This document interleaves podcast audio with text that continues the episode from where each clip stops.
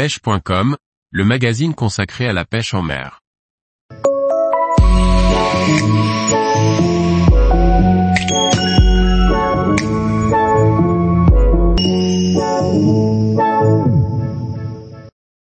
Le poisson coq, un poisson fabuleux qui hante les pêcheurs en exo.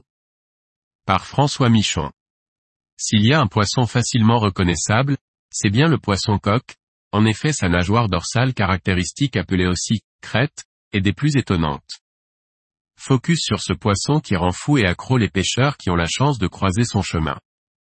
On retrouve cette espèce, Nematistus pectoralis de son nom latin, uniquement dans l'océan Pacifique, sur la côte ouest des États-Unis et d'Amérique du Sud, plus précisément entre le golfe de Californie et les îles Galapagos.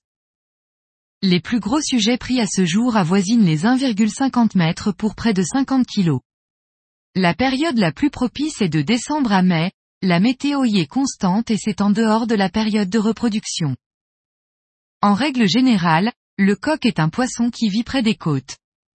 Il est très souvent aperçu près des plages, des estuaires, des îlots et des lagunes. Lorsqu'ils sont encore juvéniles, ils peuvent vivre dans des eaux très peu profondes sans problème. Il est tout à fait possible de les pêcher du bord. Des guides de pêche se sont ainsi spécialisés pour ce type de poste et proposent des guidages en 4x4 ou quad pour longer les longues plages du Mexique par exemple. Une fois la chasse repérée, il faut faire vite pour passer tout près des coques pour les faire dévier de leur cible initiale. Il est aussi possible d'en trouver au large dans des profondeurs plus importantes, il faudra donc réussir à les faire monter dans les couches d'eau pour pouvoir les attraper. Le poisson coq, roosterfish, en anglais, ou encore pes gallo, en espagnol, se pêche au leurre ou au vif. Il se dit que les plus gros sujets se font attraper avec des vifs.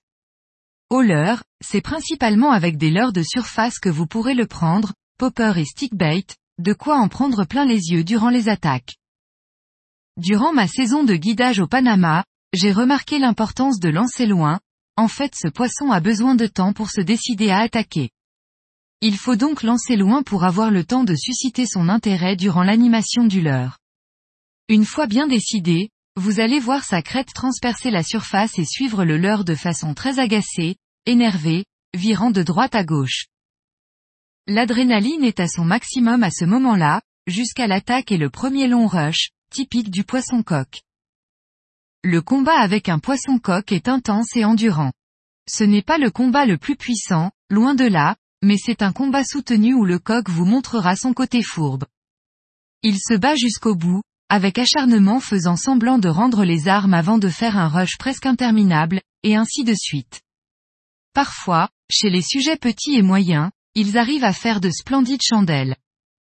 En plus de sa crête originale, de sa magnifique robe rayée, des combats qu'il donne, ce sont les paysages fabuleux où se trouvent ces poissons qui font que la pêche du coq est un moment unique, de quoi devenir accro.